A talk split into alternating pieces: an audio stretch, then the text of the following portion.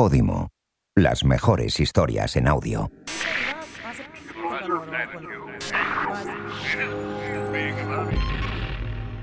Podimo presenta Destino Feria, el podcast oficial de la 81 edición de la Feria del Libro de Madrid.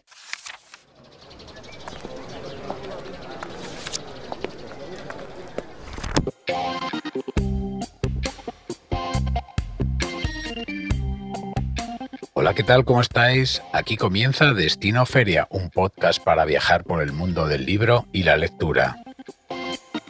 Hoy tenemos un viaje por la literatura infantil y juvenil. Hablamos con Mónica Rodríguez de Rey, su última novela, Premio EDB. Chus Cuesta nos cuenta las actividades en torno al personaje de Harry Potter en la Feria del Libro de Madrid y desde la asociación Album nos presentan su proyecto solidario con los niños y niñas ucranianos La Luna de Kiev. Además de nuestras secciones habituales, soy Samuel Alonso Omeñaca y esto es Destino Feria. Comenzamos.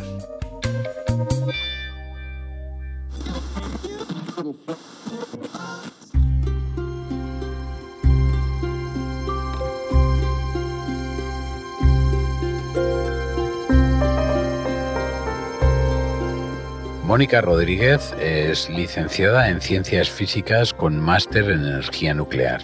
Durante 15 años trabajó en CIEMAT, un centro de investigación, y en 2009 decidió dar un giro a su vida para dedicarse a la escritura, en concreto a la escritura de literatura infantil y juvenil. Hola, Mónica. Hola, ¿qué tal? Oye, creo que no te lo he preguntado nunca, ¿por qué ese cambio? Sucedió muy despacito, muy poco a poco empezó a ser cada vez más importante la, la escritura y llegó un momento en que, bueno, yo sacaba tiempo de donde no tenía para escribir. Pues hace ya 13 años decidí darme la oportunidad de tener ese tiempo que nunca encontraba para leer y escribir. Llevo 12 años y medio en este camino ¿no? y me siento muy afortunada por dedicarme a este oficio que tanto me apasiona. Oye, desde entonces llevas más de 60 libros publicados y ha recibido numerosos premios, entre ellos el Premio al Andar de Del Vives, el Premio Anaya, el Gran Angular, por citar algunos. Y en 2018 el Premio Cervantes Chico. Y recientemente el Premio EDB de Literatura Infantil por tu novela Rey. Y de esta novela es de la que quería hablar contigo. Cuéntanos, ¿qué es Rey? Rey es una novela que parte de un hecho real, la historia de un niño que se llama Iván Misukov, bueno, ahora es un hombre de 30 años que trabaja en una fábrica, pero cuando él tenía cuatro años, en los años 90 en la Rusia deprimida, se fue de su casa por problemas de alcoholismo de su familia y él pudo sobrevivir en las calles heladas de esa, de esa ciudad, Reutov, absolutamente deprimida y mísera, gracias a, a una manada de perros callejeros. A mí me, me, impresionó y me conmovió tanto esta historia que decidí a partir de ella escribir bueno, pues una historia y así nace Rey. Oye, siempre estás alejada de esa literatura del colorín, buscando novelas con compromiso, eh, en el mejor sentido. Oye, ¿por qué? Bueno, es lo que me interesa, ¿no? Yo creo que empiezo a escribir a partir de algo que me inquieta, que me mueve, que me conmociona o que me emociona. Y claro, pues hay muchos sucesos en esta vida muy duros, muy injustos, que necesito escribir sobre ellos para tratar de comprendernos un poco más, ¿no? A los seres humanos.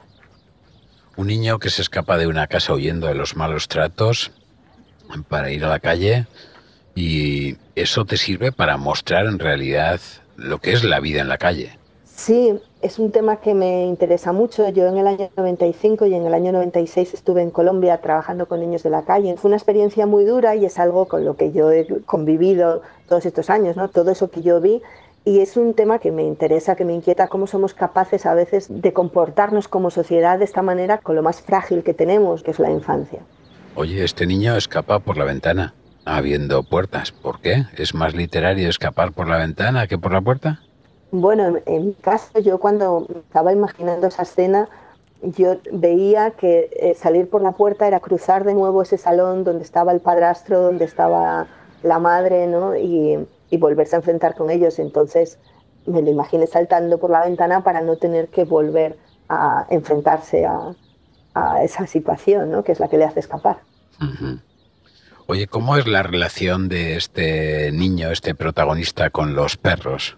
Es una relación eh, hermosa y también compleja porque dentro de una manada de perros los perros, bueno, pues cada uno tiene su personalidad también y su necesidad de sobrevivir, ¿no? Y, su rango dentro de la manada. Entonces, él es rescatado eh, o, acogido por una perra que es la líder de la manada, que él la llama Daya, pero también hay otros perros, ¿no? que hay un perro más juguetón que se le acerca, otro que es más viejo que le parece que es como el abuelo. Bueno, tiene una relación bastante compleja dentro de esa manada y dentro de que el proceso de ser acogido y de transformarse en uno más de la manada es algo muy lento ¿no? en el tiempo.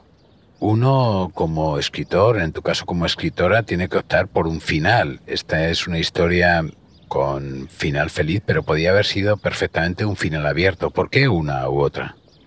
Como está inspirado en un hecho real, y yo lo que quería en este final es mostrar ese niño que después de haber convivido dos años con una manada de perros no puede llegar a ser feliz del todo entre los humanos, porque le falta algo, ¿no? Echa de menos a esa manada de perros. Igual que le pasaba cuando en esos dos años convive con la manada de perros, no puede llegar a ser feliz del todo, porque también de menos algo, que es esa familia humana ¿no? que tú.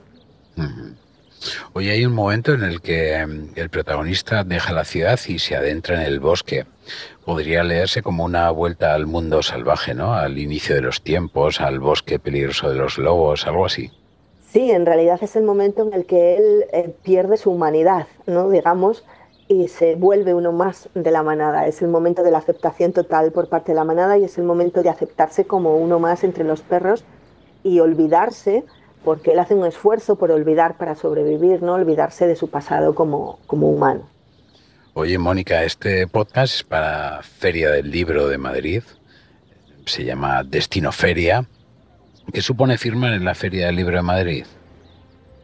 Siempre es eh, eh, emocionante, ¿no? El encuentro con, con los lectores, el poder mm, charlar, estar ahí un rato sí que vienen lectores que, te conocen, que, te conocen a través de los libros y ponerles caras y escucharles, pues, pues es, es de lo mejor que le puede pasar a un escritor. Mónica Rodríguez, autora de Rey, Premio EDB de Literatura Infantil. Muchísimas gracias y hasta la próxima. Feliz feria. Muchísimas gracias.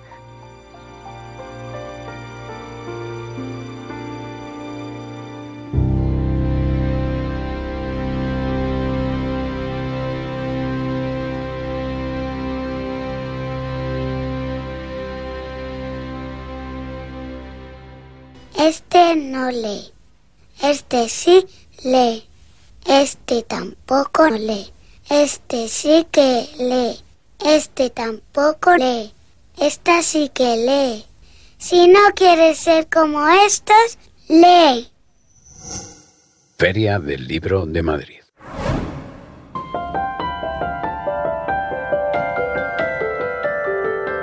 Feria del Libro de Madrid le hace un hueco a la magia, a los hechizos y a las pociones mágicas. De Merlin a Harry Potter. Para conocer esta actividad hemos invitado a la directora de hechizos mágicos de Letrimagia, Chus Cuesta. Hola Chus. Hola, ¿qué tal? ¿Cómo estáis? Muy bien. Oye, en el pabellón infantil de la Feria del Libro de Madrid vais a realizar un taller de varitas mágicas o algo así. Cuéntanos.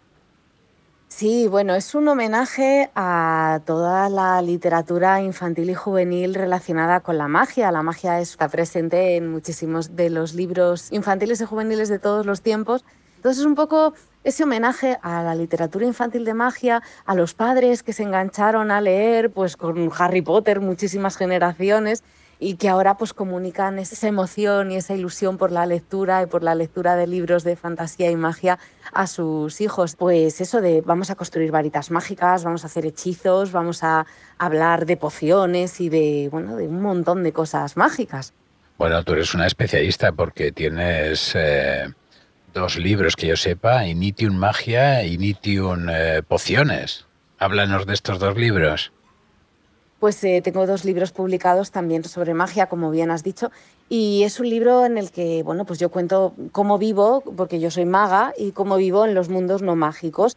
Hablo de cómo vivimos aquí, cómo cuidamos a nuestras lechuzas, cómo hacer pociones, un poco todo el espectro de cómo vivimos los magos aquí. Y en Initium Pociones, pues ya me centro más en el mundo de las pociones, las recetas, pociones para beber, pociones para no beber. También invito mucho a los niños a que experimenten, que prueben, que no pasa nada, que hay que perder miedos, hay que equivocarse y reírse de nuestros propios errores y que es muy divertido mezclar. ¿En qué consiste la gincana esta? Porque creo que va con códigos QR, qué modernidad. Sí, porque este año la feria apuesta por el no papel y la gincana pues tenía que ser igual con códigos QR donde accederemos a una página web. Pero bueno, lo interesante no es la página web ni los códigos QR, sino que la gente va a tener que hacer un poco de magos detectives por la feria. Bueno, cuéntanos a quién va dirigidas eh, ambas actividades.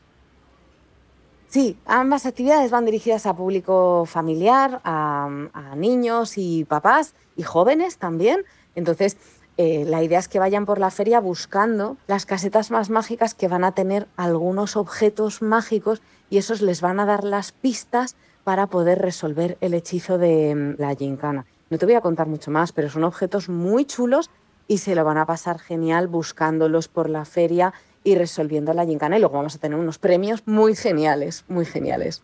Oye, Chus, creo que desde Letrimagia estáis colaborando en una campaña para la salud visual.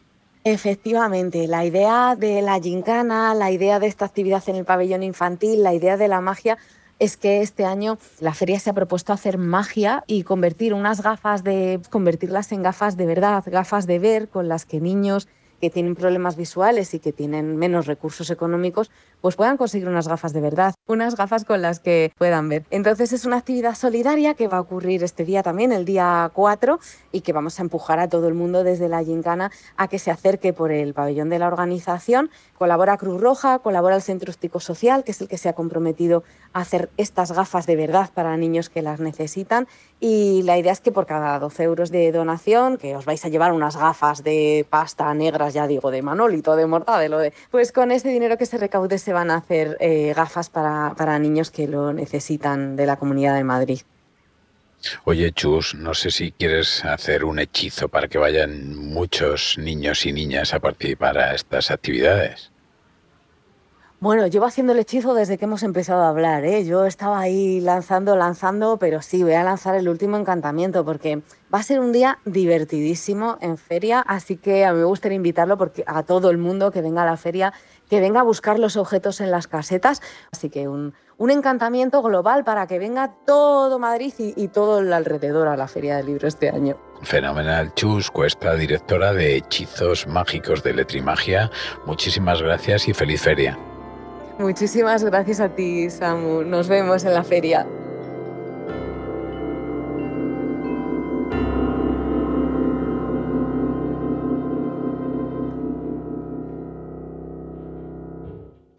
¿Un libro?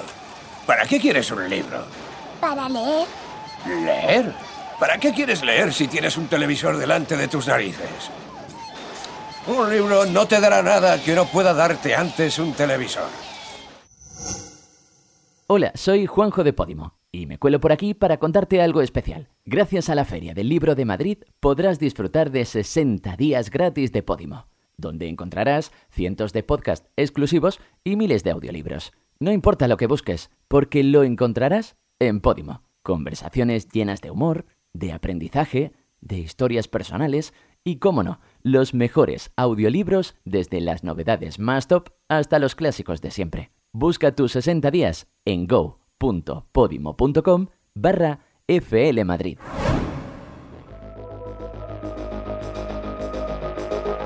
Feriantes.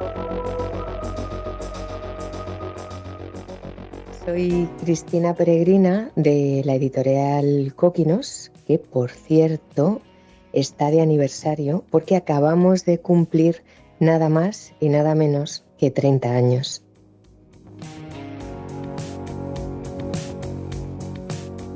Bueno, más que anécdotas, te puedo decir cosas que pasan en la feria. Por ejemplo, los picnics que hacemos todos los años, nos juntamos editores, libreros, autores, en definitiva, bueno, pues todos los amigos que nos vemos de año en año y estoy deseando que lleguen esos picnics y volver a ver a todos. Y también, para mí, lo más increíble es ver crecer a los niños que vienen cada año a la caseta de Coquinos. Y esto, bueno, os puedo asegurar que es que no se puede describir, porque hemos visto crecer a tantos y tantos niños y siguen viniendo, ¿eh? aunque ya sean más mayores, pero nos vienen a saludar y bueno, es de las cosas más bonitas de la feria.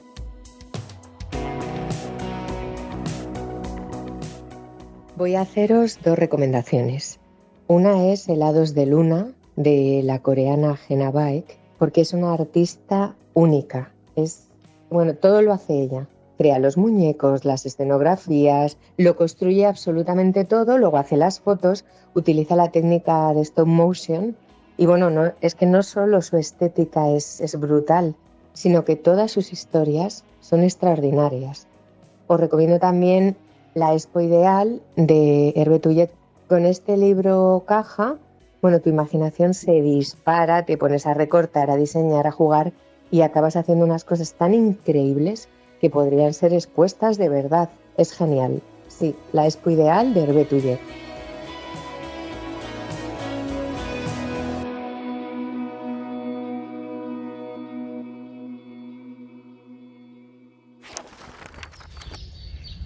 Me acuerdo que yo estudiaba aquí cerca, en un colegio cerca, cercano, y me acuerdo que todos los años nos traían, y lo tengo ya un poco como costumbre, venir a la feria del libro. Bueno, te das un paseo, sobre todo, claro, es que con estos días tan buenos que está haciendo, pues es que da gusto. Y te das un paseo, hablas con los libreros, ves un poco las novedades. También me suelo comprar un par de libros o tres de cara al verano, un poco para ir preparando un poco las lecturas de verano. Me he comprado tres libros. Uno de Paolo Cognetti, que se llama Las ocho montañas. De este no tengo ninguna referencia. He leído la sinopsis y, bueno, me ha llamado la atención. Luego también me he comprado Tokyo Blues y Los Anillos de Saturno de Sebal. Este último me lo recomendó una amiga en esta Semana Santa que me comentó que el autor narra un viaje por el sur de Inglaterra y bueno, me llamó bastante la atención. Y esas son las tres compras que he hecho. Destino Feria con Samuel Alonso Omeñaca.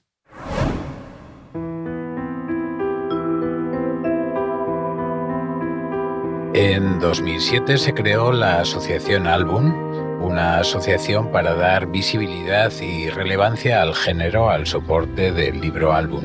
La conforman 25 editoriales infantiles. Una de las últimas iniciativas de Álbum es la edición de un libro solidario con los niños de Ucrania.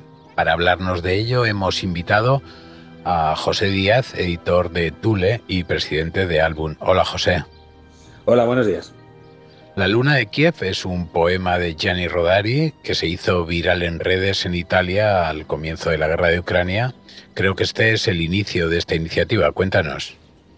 Así es. Em, en Italia, bueno, Rodari es muy conocido y allí se hizo viral este poema que él escribió en su momento en otras circunstancias, pero bueno, para hablar un poquito de la universalidad de la raza humana. Y se hizo viral, salió en los noticiarios como un poema que realmente transmitía la sensación de mucha gente sobre esta guerra infame. Y entonces creo que la iniciativa de hacer un libro álbum mm, parte de allí de Italia, ¿no? Sí, es la editorial Inaudi Ragazzi, que tiene un sello para niños, la que se, inspira en, esta acción para contactar con la ilustradora Beatrice Alemania y convertirlo en un poema solidario en forma de, álbum eh, con los niños de Ucrania a través de, ONGs. En el caso de Italia se hace a través de Cruz Roja Italiana y en el caso de estamos haciendo a través de Save the Children. Todos los beneficios eh, se destinan a Save the Children y mm, han renunciado a su beneficio desde la imprenta hasta la distribuidora, pasando por, todo el trabajo editorial que hemos tenido que hacer, y eh, los traductores, los correctores, así que todo el mundo apoyado la iniciativa. Oye, José, aquí eh, este libro álbum lo hacéis desde la asociación Álbum. Cuéntanos.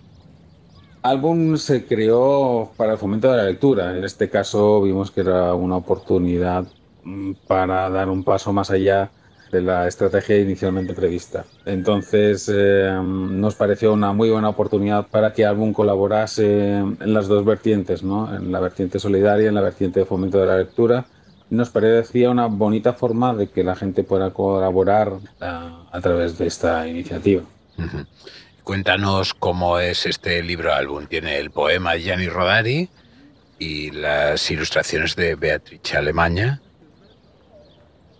El poema es, se ha vuelto a traducir, es una traducción propia, nueva en, en castellano, catalán, euskera y gallego. En la edición nuestra hay un texto en la contra que hemos solicitado a Gustavo Martín Garzo. Bueno, el libro es eh, tal cual la edición italiana, obviamente, y con unas ilustraciones estupendas de, de Beatrice, muy inspiradora. Oye, José, creo que Albun ha preparado alguna actividad para el pabellón infantil de la Feria del Libro de Madrid. Así es, el próximo 3 de junio, viernes, a las 5 y media, Gustavo Martín Garzo nos ayudará a la presentación del libro y habrá también un representante de Save the Children para comunicarnos con detalle la situación en Ucrania en, la actualidad, con la intención de, de, bueno, de sensibilizar al público y, y, y ayudar en la, en la, promoción del libro. Gustavo Martín Garzo hará una pequeña ponencia muy breve sobre, sobre guerra, infancia y literatura. Ajá. Y bueno, estaremos allí los editores de, de la asociación para, para apoyar el acto y esperemos que el público de la Feria de Madrid. Oye, y fuera de la Feria del Libro, ¿tenéis pensado en los próximos meses, días, hacer alguna actividad? Sí, bueno, el libro se va a presentar el día 13 de junio en, en la librería Finestras de Barcelona. Y bueno, más que nada ahora mismo estamos a la expectativa de cómo, funciona el, las ventas del libro. En principio está prácticamente todo ya colocado en librerías. El libro está ahí, pero ahora necesitamos que los lectores lo apoyen. Oye, cuéntanos cómo es la salud de la asociación Álbum, porque la actividad estrella es la Semana del Álbum, que supongo ya estáis preparando, porque es en otoño, ¿no? Eh, sí, siempre es la primera quincena de noviembre, la segunda de noviembre en Madrid, la primera más centrada en Barcelona, pero durante esos 15 días se hacen actividades eh, también pues, en Almería, Zaragoza y toda una serie de ciudades que estamos ahora mismo armando. Ahora mismo estamos hablando con bibliotecas, con escuelas, con librerías sobre cuál va a ser el programa. La verdad es que la asociación acaba de cumplir cinco años en marzo y tiene una salud eh, espectacular porque la cantidad de, de, actividades y de programaciones que está llevando a cabo ahora mismo es muy grande. Podéis visitar nuestra web, webdelalbum.org, y ahí podéis ver exactamente qué es lo que se está haciendo en todo momento. Y eh, la verdad es que la actividad es incesante. Y se está notando esa visibilidad, esa relevancia que se busca del género. Estamos en ello. Cuesta mucho porque ya sabes, Samuel, que los medios, en general, literatura infantil la considera una especie de literatura de segunda. Y entonces nos cuesta mucho romper, romper ese techo. ¿no? En eso se empeña la asociación uh, para trascender estas barreras que tiene, que tiene la literatura infantil. Las editoriales implicadas en la asociación pelean porque los catálogos eh, sean de alta calidad, tanto en los contenidos, en los textos, en las, en las tramas de estos libros cuando las hay y en las imágenes. Esa es nuestra lucha. Desde este podcast, desde Destino Feria, tenemos muy presente la literatura infantil y juvenil, que lo sepas, José. Vamos a recordar a nuestros oyentes el título, La Luna de Kiev, de Gianni Rodari, ilustrado por Beatriz Alemania, editado por la asociación Album, cuyos beneficios eh, se destinarán a Save the Children. José Díaz, presidente de Album, muchísimas gracias. Gracias a ti, Samuel.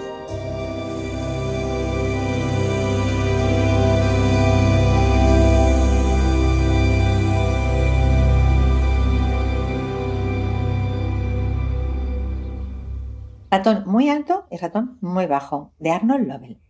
Había una vez un ratón muy alto y un ratón muy bajo, que eran muy buenos amigos. Cuando se encontraban, ratón muy alto decía, hola, ratón muy bajo. Y ratón muy bajo decía, hola, ratón muy alto. Los dos amigos solían pasear juntos. Y cuando paseaban, ratón muy alto decía, hola, pájaros. Y ratón muy bajo decía, hola, hormigas. Cuando pasaban por un jardín, ratón muy alto decía, hola flores. Y ratón muy bajo decía, hola raíces. Cuando pasaban delante de una casa, ratón muy alto decía, hola tejado. Y ratón muy bajo decía, hola sótano. Un día les pilló una tormenta y ratón muy alto dijo, hola gotas de lluvia. Ratón muy bajo dijo, hola charcos. Chos, chos, chos, chos.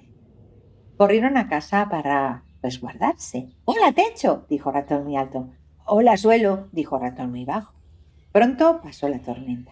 Los dos amigos se acercaron a la ventana y ratón muy alto aupó a ratón muy bajo para que pudiese ver. Y los dos juntos dijeron, hola, arcoíris. Un cuento de historias de ratones de Arnold Lovell narrado por Eugenia Manzanera.